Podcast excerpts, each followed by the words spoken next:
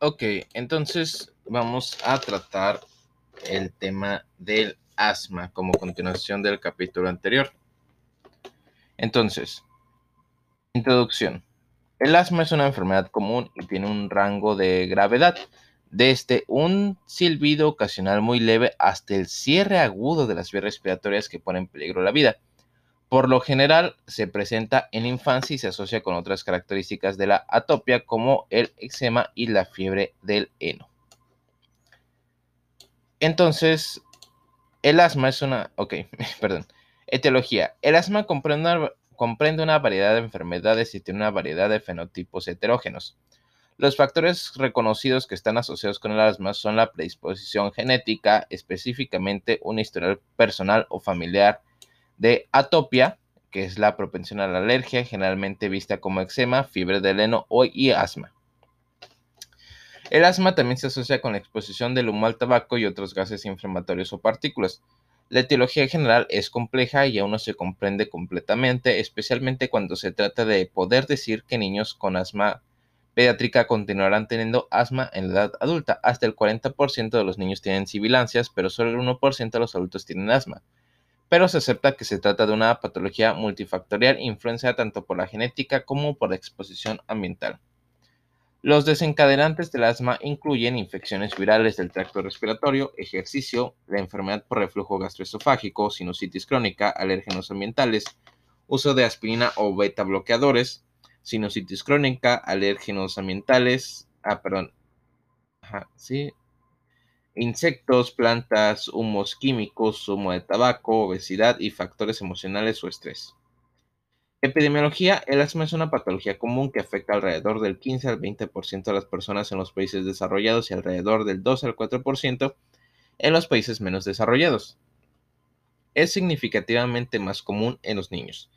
Hasta el 40% de los niños tendrá sibilancias en algún momento que, si es reversible por el agonista beta-2, se denomina asma, independientemente de las pruebas de función pulmonar.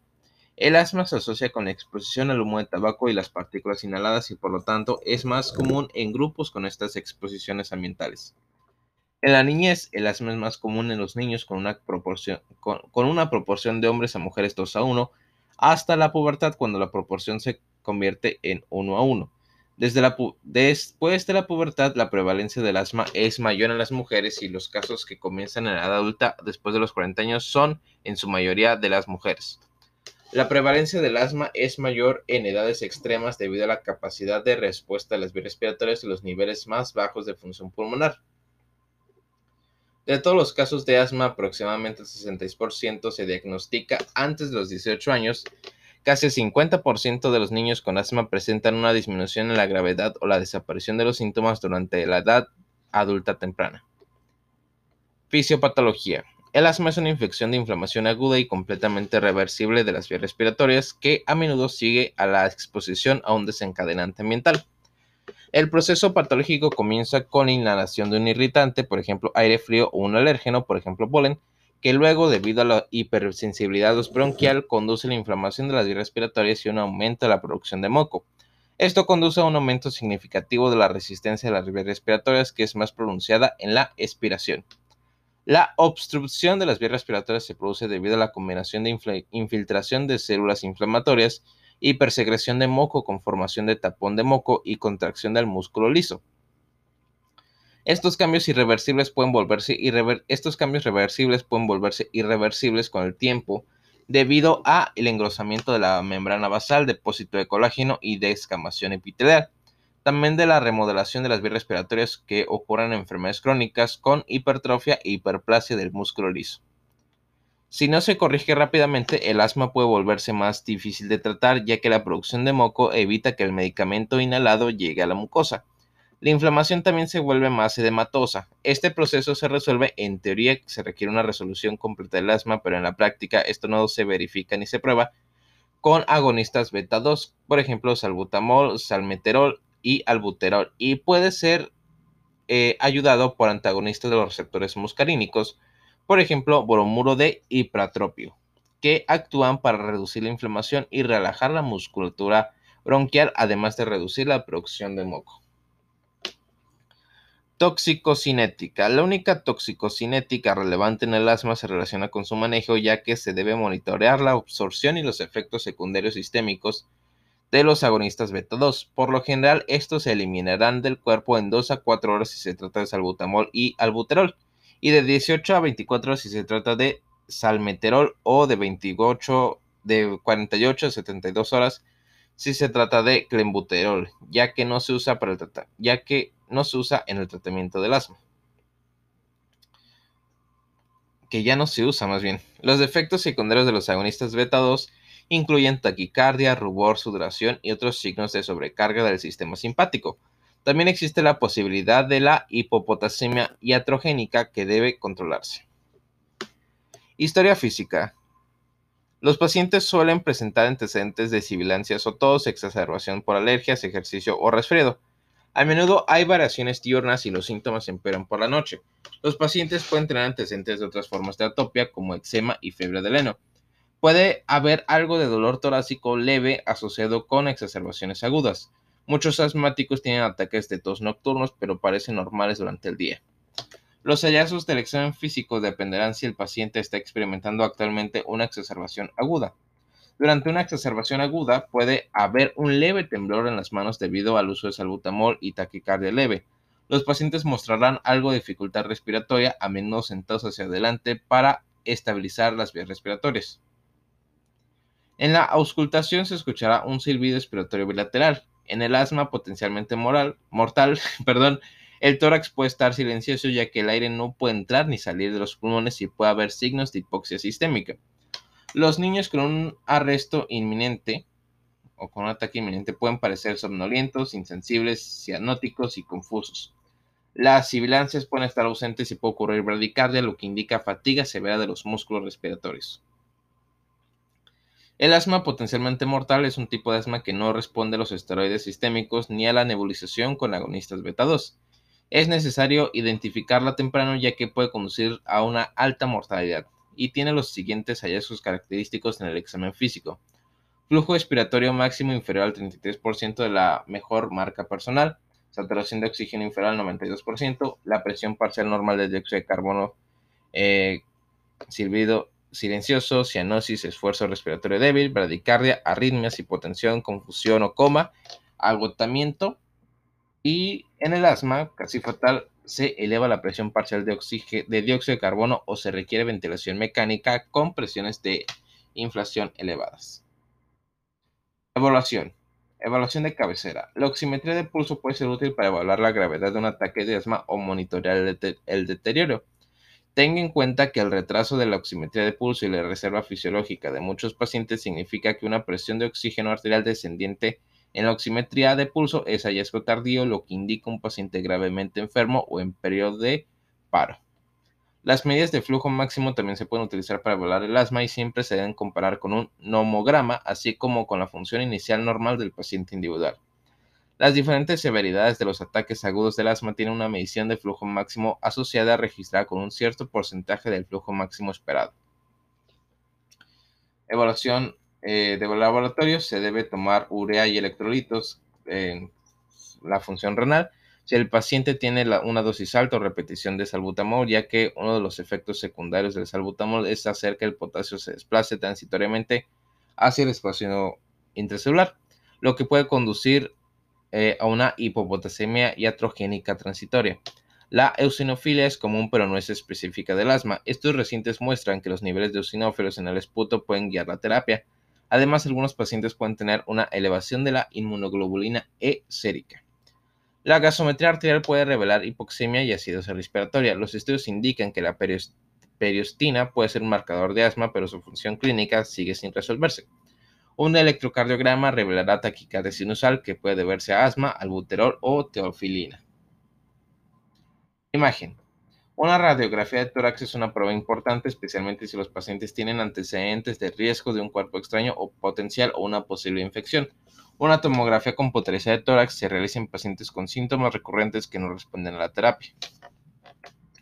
Pruebas especiales. La espirometría es el método diagnóstico de elección y mostrará un patrón obstructivo que se resuelve parcial o completamente con salbutamol. Se debe realizar una espirometría antes del tratamiento para determinar la gravedad del trastorno. Una relación reducida del volumen respiratorio forzado 1 y la capacidad vital forzada es indicativa de obstrucción de las vías respiratorias que es reversible con tratamiento. La prueba de reversibilidad se realiza administrando al paciente agonistas vetados de acción corta inhalados y después de eso se repite la prueba de espirometría. Si hay una mejora del 12% o 200 milímetros en el volumen expiratorio forzado con respecto al valor anterior, entonces nuestra reversibilidad y el diagnóstico de asma bronquial. La medición del flujo expiratorio máximo es común hoy en día y permite documentar la respuesta a la terapia. Una limitación de esta prueba es que depende del esfuerzo. En algunos pacientes puede ser necesario un desafío con metacolina e histamina para determinar si hay hiperreactividad de las vías respiratorias. Esta prueba solo se debe realizar con personas capacitadas. La espirometría del ejercicio puede ayudar a identificar a los pacientes con broncoconstricción inducida por el ejercicio. Tratamiento y manejo. Medidas conservadoras. Las medidas a tomar incluyen calmar al paciente para que se relaje, salir o alejarse de la posible fuente de alérgenos y enfriar a la persona. A veces se quita la ropa y se lava la cara y la boca para eliminar los alérgenos, pero no se basa en pruebas. El control ambiental es vital si se quiere evitar ataques recurrentes. Evitar los alérgenos puede mejorar significativamente la calidad de vida. Eso significa evitar el tabaco, los ácaros de polvo, los animales y el polen. La reducción de peso en los asmáticos obesos conduce a un mejor control. La inmunoterapia con alérgenos sigue siendo controvertida. Los grandes estudios no han demostrado ningún beneficio significativo y la técnica es prohibitivamente cara. La terapia con anticuerpos monoclonales está indicada para pacientes con asma moderada a grave que tienen una prueba cutánea positiva. El tratamiento puede reducir los niveles de inmunoglobulina E, lo que a su vez disminuye la producción de histamina. Sin embargo, el costo de las inyecciones es muy elevado. La termoplastia bronquial es una técnica relativamente nueva que suministra energía térmica a la pared de las vías respiratorias y reduce el estrechamiento de las vías respiratorias. Varios estudios muestran que puede reducir las visitas de a emergencia y los días perdidos en la escuela en los niños. Médico. El tratamiento médico incluye broncodilatadores como agonistas betados y antagonistas muscarínicos como el salbutamol y bromuro de hipratropio respectivamente y antiinflamatorios como los esteroides inhalados, generalmente eh, betametasona, pero los esteroides por cualquier vía también son útiles. Hay cinco pasos en el manejo de la asma crónica. El tratamiento se inicia según la gravedad y luego se intensifica o se reduce según la respuesta del tratamiento. Paso 1. El controlador preferido es el corticosteroide.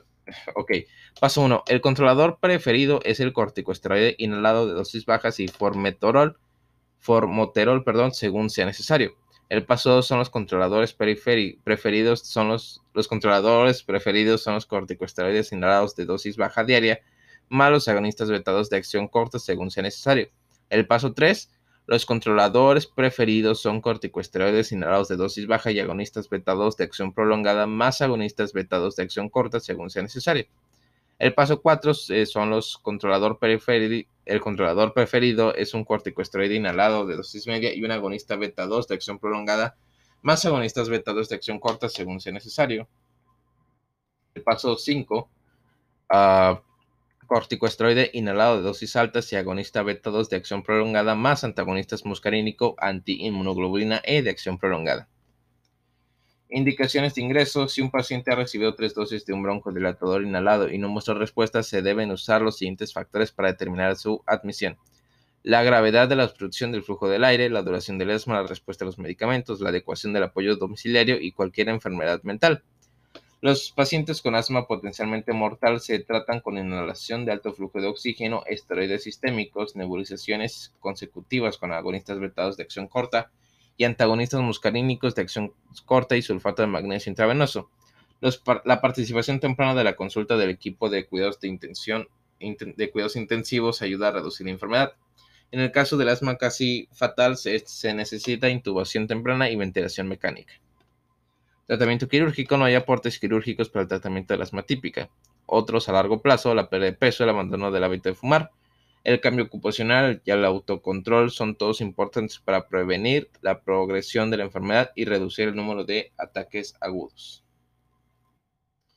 Diagnóstico diferencial. El principal diferencial de un ataque de el principal diferencial de un ataque de asma agudo y potencialmente mortal es una reacción anafiláctica. En este caso, el paciente también puede presentar hinchazón orofacial, sarpullidificación. El paciente responderá parcialmente al salbutamol y a los esteroides, pero la adrenalina intramuscular es la medicación necesaria para el tratamiento de estos pacientes. Otros diferenciales incluyen disfunción de las cuerdas bucales, obstrucción traqueal o bronquial debido al cuerpo extraño tumor, insuficiencia cardíaca, reflujo gastroesofágico, sinusitis crónica y enfermedad pulmonar obstructiva crónica, EPOC. Puesta en escena. El asma crónica generalmente se clasifica de la siguiente manera: intermitente, leve persistente, persistente moderada y severo persistente. El asma aguda se clasifica a continuación: asma aguda grave, asma potencialmente mortal y asma casi fatal. Pronóstico. El asma no es una enfermedad benigna y representa una muerte por cada 100.000 personas en algunos países. La mortalidad está relacionada con la función pulmonar y se ve agravada por el tabaquismo. Los factores que afectan la mortalidad incluyen edad mayor de 40 años, tabaquismo de más de 20 paquetes al año, eosinofilia sanguínea, eh, volumen respiratorio forzado del 40 al 70% del predicho y mayor reversibilidad. El asma conduce a la pérdida de tiempo de trabajo y la escuela también conduce a múltiples ingresos hospitalarios, lo que aumenta el costo de atención médica. El asma más controlada puede ser incapacitante y coincidir con una mala calidad de vida. Atención posoperatoria y de rehabilitación. Los pacientes con asma necesitan un seguimiento de por vida para controlar la enfermedad, la calidad de vida y el estado funcional. En cada visita se debe enfatizar el cumplimiento de los medicamentos. El asma no es un trastorno curable y los pacientes necesitan un seguimiento de por vida. Se debe educar a los pacientes sobre la necesidad de monitorear la enfermedad y el cumplimiento de los medicamentos. El paciente debe recibir un plan de acción para el asma por escrito, es decir, una receta. Consultas. Consulta de neumología, implicación temprana de unidad. Implicación temprana a la unidad de cuidados intensivos en caso de asma grave persistente y asma potencialmente mortal. Disuasión y educación del paciente. La educación del paciente sobre la enfermedad y las modificaciones del comportamiento es vital. También se debe alentar al paciente a que cambie su estilo de vida y controle los factores desencadenantes ambientales. Se debe pedir a los pacientes que mantengan un peso corporal saludable, ya que la evidencia revela que el trastorno es más fácil de controlar en personas con es más difícil de controlar con personas con sobrepeso. Los pacientes deben evitar el tabaco y el uso de beta-bloqueantes, aspirina y sulfatos. Perlas y otras cuestiones. Disposición. Si el paciente requiere eh, salbutamón nebulizado y normalmente no se usan nebulizadores caseros, debe ser admitido. Ok, cualquier persona que haya presentado asma grave o potencialmente mortal debe ser monitoreada para asegurarse de que la enfermedad no regrese cuando el efecto del medicamento haya desaparecido. Trampas. Los problemas incluyen olvidar quitarse la máscara de nebulizador una vez que el nebulizador está listo, por lo tanto, dejar al paciente con solo 6 litros de 0.2 minutos en lugar de cambiarlos a 15 litros minuto mediante una máscara sin eh, rebreather. No evaluar la técnica de inhalación y descuidar destacar la importancia de la terapia de mantenimiento con esteroides inhalados, incluso cuando el paciente se encuentra bien. Ok. Mejora de los resultados del equipo de atención médica. En muchos países, incluidos Estados Unidos, el asma mata una de cada 100.000 personas. Cuanto peor es la función pulmonar, mayor es la mortalidad. Además, la mortalidad también se ha relacionado con una mala gestión y la falta de cumplimiento de la medicación, especialmente en los jóvenes. Otros factores que aumentan el riesgo de muerte incluyen el tabaquismo y el uso de drogas ilícitas. El asma también provoca la pérdida de millones de días escolares y laborales. Solo en Estados Unidos, cerca de 2 millones de asmáticos buscan atención regular en el departamento de emergencias, lo que también aumenta los costos de atención médica. A pesar de que el asma es un trastorno reversible, el estilo de vida deficiente y la falta de control pueden llevar a la remodelación de las vías respiratorias que conduce a síntomas crónicos que son incapacitantes. El trastorno no tiene cura, por lo que es necesario su seguimiento de por vida. Para obtener los mejores resultados se recomienda un enfoque interprofesional. Evidencia basada en medicina basada en evidencia. Ok, medicina basada en evidencias. Aquí está mal traducido. Se han publicado muchas pautas para el diagnóstico y el tratamiento del asma, pero las características más importantes es la educación del paciente. Las enfermeras son los últimos profesionales en atender al paciente antes del alta del servicio de urgencias, de urgencias o de los pisos. Del mismo modo, dado que la mayoría de los asmáticos son tratados como pacientes ambulatorios, los farmacéuticos los encuentran con regularidad. La evidencia muestra que enseñar a los pacientes sobre ese trastorno y la importancia del cumplimiento es fundamental para obtener buenos resultados. Se debe enseñar al paciente sobre las técnicas de monitorización, el uso de inhaladores y la modificación del entorno. Un trabajador social debe participar en la atención para garantizar que el paciente tenga el apoyo y las instalaciones adecuadas en el lugar. Hay muchos planes para el asma basados en evidencia disponibles para el manejo del asma y deben entregarse a los pacientes. Por último, las enfermeras también desempeñan un papel vital en los programas escolares de educación sobre el asma que pueden ayudar a mejorar la autoestima, el conocimiento y las conductas de autocontrol. El manejo del asma requiere un enfoque interprofesional. Las enfermeras trabajan con el médico para brindar educación al paciente y a la familia sobre todo sobre cómo evitar los desencadenantes, el uso regular de medicamentos y la preparación con, con inhaladores de rescate. El farmacéutico debe ayudar con el uso apropiado de inhaladores y fomentar la administración diaria del medicamento. El farmacéutico debe examinar cuidadosamente los medicamentos actuales y asegurarse que el paciente no esté tomando ningún medicamento que pueda desencadenar un ataque, trabajando con el prescriptor para, modificar el tratamiento. Un enfoque interprofesional dará como resultado los mejores beneficios para el paciente. Resultados. A pesar de la gran conciencia de la enfermedad, el asma todavía resulta en una alta morbilidad e incluso mortalidad. Existen pautas universales sobre el manejo del trastorno, pero el cumplimiento de los medicamentos por parte del paciente sigue siendo un gran problema. Por lo tanto, todos los trabajadores de la salud tienen la responsabilidad de fomentar el cumplimiento de la medicación y un seguimiento estrecho con el médico de atención primaria.